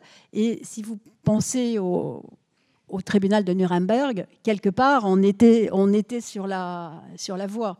Sauf que le tribunal de Nuremberg a, euh, du fait qu'il a rassemblé les soviétiques et les américains principalement, a euh, lui aussi euh, quelque peu dérapé. Alors quant à Hitler, en 1933, il fait un, grand discours et ce grand discours dit en gros, on va avoir une politique de repopulation, donc c'est l'espace vital. Et rappelez-vous l'extermination des Arméniens. Et en fait, plusieurs collègues euh, américains et israéliens qui ont travaillé ces dernières années sur les rapports entre les nazis et les Turcs dans les années 20 et dans les années 30, des livres tout à fait nouveau et passionnant qui montre que les rapports étaient énormes, au contraire. Euh, et donc, dans ce discours, il prend cet exemple. Mais en revanche, et là, c'est là que vous avez raison, en 1939, c'est comme une espèce de boutade, et il dit Qui se rappelle de l'extermination des Arméniens? Allons-y. Mais en fait, il savait très bien qu'un certain nombre se rappelaient, mais ça ne suffit pas, euh, évidemment. Mais il y a eu vraiment des procès il s'est passé un certain nombre de, euh, de, choses. Mais sa boutade, elle est après Munich aussi. Et elle est dans cette espèce de laisser aller, si vous voulez, des, démocraties euh, occidentales. Et puis, c'est aussi au moment du pacte germano-soviétique. Et donc, on, voit bien comment dans cette, euh, diplomatie du toujours plus, il gagne toujours. Il arrive même à, gagner euh, du côté de, l'autre totalitarisme, puisqu'il arrive à, ce pacte qui était formidable pour lui. Euh, donc, il utilise là les Arméniens comme une boutade, mais ça ne veut pas dire que personne s'en souvenait, au contraire. Et il y a un très grand écrivain qui s'appelle Verfel, qui a écrit un livre sur le, génocide des Arméniens, qui s'appelle Les 40 jours de Moussada. Et euh, cet écrivain a été une victime spécifique de Hitler. Et tout ça parce qu'il avait écrit sur les, sur les Arméniens. Donc on ne peut pas dire que ce n'était pas du tout connu, mais Hitler a joué sur la, la faiblesse, la surdité et les mensonges répandus et par les démocraties occidentales et par l'Union soviétique. Une autre question? À gauche. Ensuite, on ira en haut, à droite. Monsieur Hanel, je me suis posé la question de savoir si euh, Monsieur Karski avait une descendance et si cette descendance, a, euh, du coup, euh, avait apporté quelque chose de plus dans. Non, n'a pas eu d'enfant avec Paula Nirenska. Et je, je, sais, quand mon livre a été traduit aux États-Unis, euh, qu'il y avait, enfin qu'il a eu une seconde femme après la mort de, de Paula Nirenska, qui s'est suicidée. C'était sa première femme, donc polonaise, était, était quelqu'un, c'est une artiste qui, qui elle aussi témoignait à sa manière, mais par l'art, par la danse, de, quelque chose qu'elle n'a pas supporté. Euh, euh, elle était très dépressive Et je crois qu'elle s'est jetée par la fenêtre, d'après ce que j'ai entendu. Et euh, cette seconde femme, je ne la connais pas. On a, on a un peu correspondu, mais sans plus. Elle était un peu. Comment dire ça Elle était un peu choquée euh, par le fait que, que le Karski, que je fais parler dans la troisième partie du livre, pour son oreille américaine, euh, était, était, très critique vis-à-vis de, l'Amérique. Elle, elle tenait au, fait que Karski est devenu un citoyen respectable. Au fond.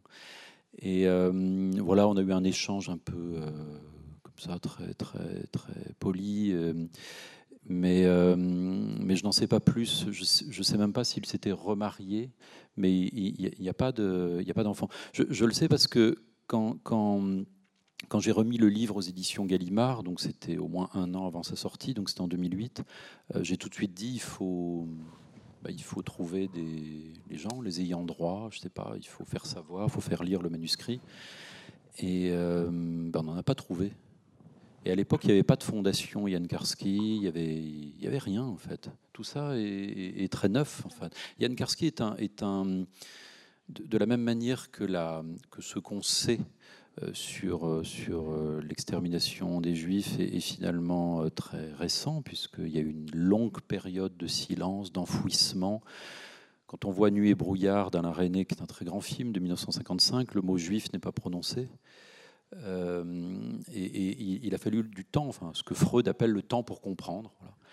Et, et, Bekarski, c'est un personnage qui émerge euh, grâce à Claude Lanzmann, donc en 1985, grâce à Elie Wiesel d'abord. il, émerge aux États-Unis un peu plus tôt, euh, parce qu'il y a une grande conférence à, Washington en, 1981, 81, et qui est la première conférence où il y a à la fois des Américains, des Britanniques et des, et des Soviétiques euh, à l'époque qui se rencontrent.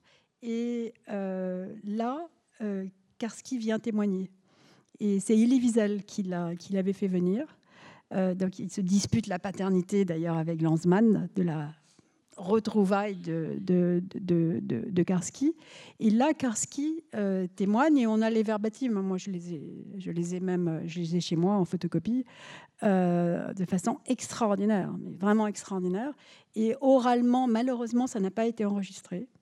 Et oralement, ça devait être quelque chose, mais il y avait une énorme salle de tous des, vétérans, comme on dit aux États-Unis, de la Seconde Guerre mondiale, des gens qui en avaient vu. tout d'un coup, ils ont été mais, abasourdis par Karski. Et euh, je dirais qu'il n'a jamais eu d'enfant. Il s'est marié une première fois à une diplomate sud-américaine, du moins à la fille d'un diplomate sud-américain, tout de suite en 1944.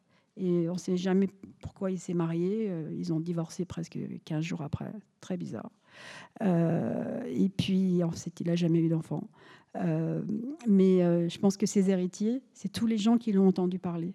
Parce que il semble que sa, parole était d'un magnétisme incroyable. Il y a une main en haut à droite. Bonjour, c'est une question pour Yannick Enel. en fait, vous êtes aussi héritier de Yann Karski, il me semble. Euh, dans le sens où, euh, euh, si on suit votre, votre chemin d'écriture, il y a eu effectivement Yann Karski, Le sens du calme, et puis ensuite Les renards pâles. Et le privilège de l'écrivain par rapport à l'historien, c'est peut-être de pouvoir écrire le présent ou le potentiel du présent. Le présent du potentiel, enfin, oui, le potentiel du présent. Et donc, dans Les Renards Pâles, vous avez un, narrateur qui est votre double, Jean Deschelles, qui est désinscrit socialement, donc qui lui donne peut-être une extra lucidité et euh, qui euh, va euh, être partie prenante et en même temps témoin d'une révolte et en même temps d'une fête joyeuse où une communauté investit Paris, une communauté de Maliens, il me semble, ou d'Africains. Et je voulais savoir justement si Yann Karski n'avait pas révélé pour vous cette puissance de révéler les potentiels du temps. Écoutez, je suis, comblé par votre intervention parce que euh, parce que euh, c'est effectivement, enfin pour moi c'est lumineux. Euh, c'est effectivement en travaillant sur Yann Karski que tout s'est révélé pour moi. Et, l'une des questions que soulève la vie d'Yann Karski, c'est aussi celle de, des quotas de ce qu'on fait des gens qui sont obligés de fuir leur pays, la question de l'exode, qui est en train de devenir la question planétaire, la plus grande question politique au début du XXIe siècle, et ça va s'aggraver. Et, euh, et, de fait, et là je fais référence au fait que l'Amérique a toujours eu des quotas euh, protectionnistes très durs, et Karski, avait buté là-dessus aussi à la Maison-Blanche et, en Amérique de manière plus large. Bref, effectivement, euh, c'est en, travaillant sur Karski, c'est en travaillant sur le passé, le passé qui ne passe pas, euh, que, j'ai été replongé instantanément euh, dans, dans, ce qui se passe aujourd'hui. Voilà. La, question des renards pâles, c'est un livre que j'ai écrit tout de suite après, euh, c'est celle d'une communauté possible, vous l'avez dit, entre tous ceux qui sont privés de société ou qui sont alors en l'occurrence privés de langage, mais aussi euh, qui sont ce que j'ai appelé les sans, la communauté des sans, S-A-N-S. Euh, j'avais fait ce, ce vœu un peu naïf, volontairement innocent, parce que la question de l'innocence, la question de l'indemne, elle est aussi au cœur de, de l'itinéraire de quelqu'un comme Karski, et pour moi elle est au cœur de la littérature. Euh, cette question c'était et si tous ceux qui n'ont rien se fédéraient? Puisqu'on dit souvent de manière un peu, rapide que l'histoire de la révolution est terminée, que, la gauche n'existe plus en Europe, en gros, et que, la révolution aura donc été quelque chose qui se sera achevé avec le XXe siècle. Et, moi, je me suis toujours posé la question, habitant Paris, dans des, quartiers qui sont très mixtes, enfin, euh, de mixité sociale, euh, je me suis toujours demandé pourquoi euh, ceux qui sont très éprouvés par la société, qui ne sont pas intégrés, comme on le dit, euh, pourquoi est-ce qu'ils ne se soulèvent pas? Alors, ils ne se soulèvent pas parce qu'ils ne peuvent pas se soulever, c'est l'évidence. Mais, par le biais d'une fiction, j'ai imaginé que les sans-papiers, les sans-abri et les sans-emploi se fédéraient. Ça, c'est le rêve du gauchisme, la fédération des révoltes. Euh, et, donc j'ai essayé de manière là aussi scrupuleuse, enfin sans délirer dans la, science-fiction politique, j'ai essayé d'inscrire à partir d'une bavure policière, et j'écrivais ça euh, sous Sarkozy, si je puis dire, enfin, à, l'époque où euh, j'avais fait un long séjour à, l'étranger, en Italie. en Italie, c'était pas mieux, hein, c'était la fin du berlusconisme. Mais il se trouve qu'à Paris, on avait le record en Europe de garde à vue à un moment, c'était un peu délirant. Moi, j'ai des amis qui se faisaient arrêter le soir parce qu'ils sortaient d'un dîner, et ils parlaient un peu trop fort dans la rue, hop.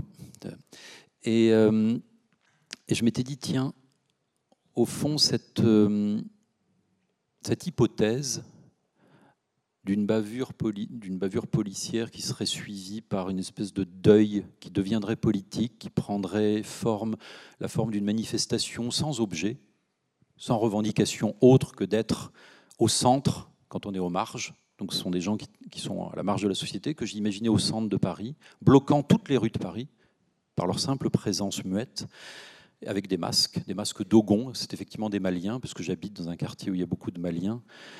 Euh, je me suis dit, tiens, euh, ben voilà, qu'est-ce que ça pourrait donner? Donc c'était un roman expérimental, c'est un roman politique, voilà. Mais c'est très très juste. Hein. C'est pour moi la, la, solitude de Karski, la manière dont la solitude est politique. La solitude est toujours politique et elle ouvre sur la communauté. Euh, ça m'a été donné euh, grâce à toutes ces années d'études, euh, à la fois en historien amateur, parce qu'on est tous des historiens amateurs, on bricole, et puis aussi par mes réflexions sur le langage, enfin ce que peut le langage. Voilà, donc ça continue. Je vais juste rajouter une, chose sur Karski pour montrer que la, difficulté des historiens. Parce que tout ce que dit Yannick Enel, j'y souscris complètement sur Karski et sur d'autres choses aussi. Mais euh, lui-même, à partir du moment où la guerre a été terminée, son combat principal, c'était le combat contre le pays qui avait envahi et volé le sien, c'est-à-dire l'Union soviétique. Et donc, il faut bien le voir pour le reste de ses jours comme un anti-soviétique absolument acharné. Je ne, je ne juge pas, c'est ce qu'il est. C'est pour ça qu'il travaille pour la CIA, qu'il fait des conférences à travers le monde pour les États-Unis. Il est extrêmement fier d'être américain. Et si sa nouvelle femme, sa dernière femme, a dit mais c'est bizarre parce que moi je le connaissais comme américain exemplaire, mais c'est qu'il était bien sûr un américain exemplaire. Mais tout ce qu'on a dit avant était vrai aussi. Et c'est en cela que quelquefois il est difficile d'écrire un livre d'histoire qui soit aussi euh, direct, je dirais, euh, qu'une fiction, parce qu'on est bien obligé de tenir compte absolument de tout cela. Et cette euh, ambiguïté qui en chacun de nous, je suppose, euh, est extrêmement difficile à rendre pour, euh, pour un historien. Et je pense qu'avec les mots de la fiction, on, y arrive mieux. C'est pour ça que j'ai tellement de, de, de, de, passion pour les, les, écrivains. Je pense à Yannick Enel, je pense à, Éric Villard, qui habite parmi vous, puisqu'il habite à quelques rues d'ici. Qui arrive à nous donner de l'histoire avec des mots qui sont quelquefois un peu brutaux, je dirais, par rapport à ce qu'écrirait un historien, mais qui sont là pour nous faire réagir, mais qui, euh, me semble-t-il, hein, en tant que je, n'ai pas lu toute l'œuvre des deux, euh, sont respectueux du vraisemblable dont on parlait tout à l'heure les, les écrivains qui sont pas respectueux du vraisemblable, alors ça devient du grand n'importe quoi. Mais là, c'est pas le cas. C'est pas le cas et c'est très important. Prendre euh, une autre question. Alors, il y a un endroit ici, ici. Je demandais, s'il vous plaît, comme euh, l'heure tourne, on a encore un petit peu de temps, mais de faire, s'il vous plaît, des réponses courtes, des questions courtes et s'il vous plaît aussi des réponses courtes. Mais là, c'était valable pour les deux. On vous écoute, monsieur, et ensuite à gauche. Vous avez évoqué l'actualité immédiate en Pologne. Moi, je voudrais évoquer l'actualité immédiate en France. Euh, je ne parle pas de l'assassinat d'enfants, de femmes ou de grand-mères juives au motif qu'ils étaient juifs, euh, parce que j'ose espérer que ce sont des, euh, crimes odieux perpétrés par des extrémistes. mais je veux parler quand même de la montée euh, de, la montée euh, euh, ben de, de, certains comportements antisémites. par exemple, il y a certains établissements scolaires où les proviseurs aujourd'hui renoncent à inscrire des enfants juifs au motif qu'ils ne sont pas en mesure d'assurer leur sécurité.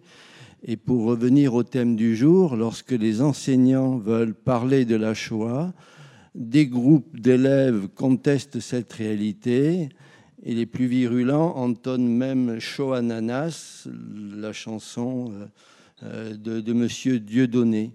Euh, comment expliquez-vous cette recrudescence du négationnisme et plus généralement de, de, l'antisémitisme en France? Mais, Merci, j'avais demandé s'il vous plaît une question courte et de réponse courte. Alors évidemment, c'est pas facile, mais s'il vous plaît, relevez le défi. Moi, je vais faire une réponse très courte. On va, on va pas aborder ce débat ici et maintenant. Ça serait, ça serait vraiment complètement fou. Euh, vous avez répondu en partie d'ailleurs. Je vais dire simplement que je suis allée manifester la semaine dernière, place de la Nation, euh, après l'assassinat de, la, de Madame euh, Knoll. Et c'était incroyablement émouvant de se trouver là. cette vieille dame a été assassinée parce qu'elle était juive. Et euh, pouvoir dire cela ici et maintenant en France, c'est absolument intolérable. Mais il est clair que le, le, le débat sur les, sur les causes est d'une complication extrême et qu'on ne va pas y rentrer maintenant. Question euh, en haut à gauche. Oui, bonjour. Relevez la main, monsieur, pour qu'on vous voit bien. Oui, bonjour. Je vais faire très très court, enfin assez court. Voilà, vous avez parlé de, surdité. C'est quelque chose qui m'intéresse. Hein. Donc cette surdité de, de ces gouvernements qui n'ont pas voulu voir agir à l'époque.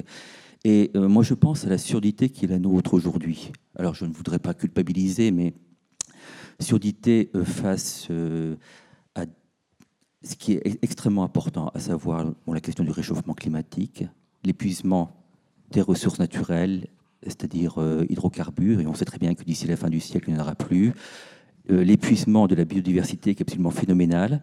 Et j'ai l'impression, malgré tout, qu'il y a une absolue surdité de la part de tout à chacun sur ces questions, alors qu'il nous faut agir très rapidement pour pouvoir espérer pour nos enfants un avenir un petit peu radieux et éviter de nouveaux génocides. Mais je ne peux que souscrire à, votre constat euh, qui n'est malheureusement pas apocalyptique, enfin, ou alors au sens où l'apocalypse, ça veut dire le dévoilement. Enfin, c'est pas la fin du monde, c'est le dévoilement. Euh, dans, le livre, je crois que je fais dire, je donne cette pensée à Yann Karski, elle est, elle est redite dans le spectacle. La surdité est une ruse du mal. Euh, alors, il est certain que, les sociétés occidentales, et peut-être toutes les sociétés, mais sont très douées pour euh, se détruire comme vous le savez, l'espèce humaine, il y a une phrase de Georges Bataille qui est, sidérante dans, son caractère euh, dense. Georges Bataille dit que l'espèce humaine, c'est celle qui a inventé les chambres à gaz et l'acropole. Alors voilà, euh, l'espèce humaine détruit son, détruit la planète, ça, me semble une, évidence. Euh, à part ça, je ne peux pas beaucoup prolonger ma réponse parce que il faudrait, il faut trouver les Jan Garski aujourd'hui, euh, dont vous peut-être, euh, qui soient capables de non seulement de porter une parole convaincante, mais, mais qui se transforme en politique, parce que c'est ça la question de Karski. C'était la parole seule ne soulève pas des montagnes. Et il a même, euh, il a même publié un livre. Un livre ne, ne soulève pas des montagnes. Ça devrait, on l'espère quand on écrit un livre. Mais euh, comment, euh, comment passer de, de, la parole à l'agir? Voilà, il faut espérer que ce soit ça la politique du XXIe siècle, c'est certain. Oui. Une autre question? Alors on va laisser le mot de la fin à Annette Becker, non? Je voulais simplement vous, vous répondre qu'il n'y a pas que la surdité, il y a la cécité. Et je voulais vous répondre par, la citation que j'ai mis en exergue de mon livre, qui est la citation d'un très grand historien, peut-être le plus grand du siècle, Marc Bloch. Tout se passe comme si la plupart des hommes circulaient les yeux à demi fermés au milieu d'un monde extérieur qu'ils dédaignent de regarder. Messager du désastre, c'est donc le titre de votre livre, Annette Becker. Tiens, ferme ta couronne. Et donc, Yann Karski de Yannick Enel avec euh, la pièce de théâtre euh, mise en scène euh, par Arthur Noziciel, encore ce soir au TNB. Annette Becker et Yannick Enel. oui, oui. Annette Becker, Yannick Enel, merci à vous et on vous retrouve donc à la sortie de la salle pour une séance de dédicace. Merci à vous également.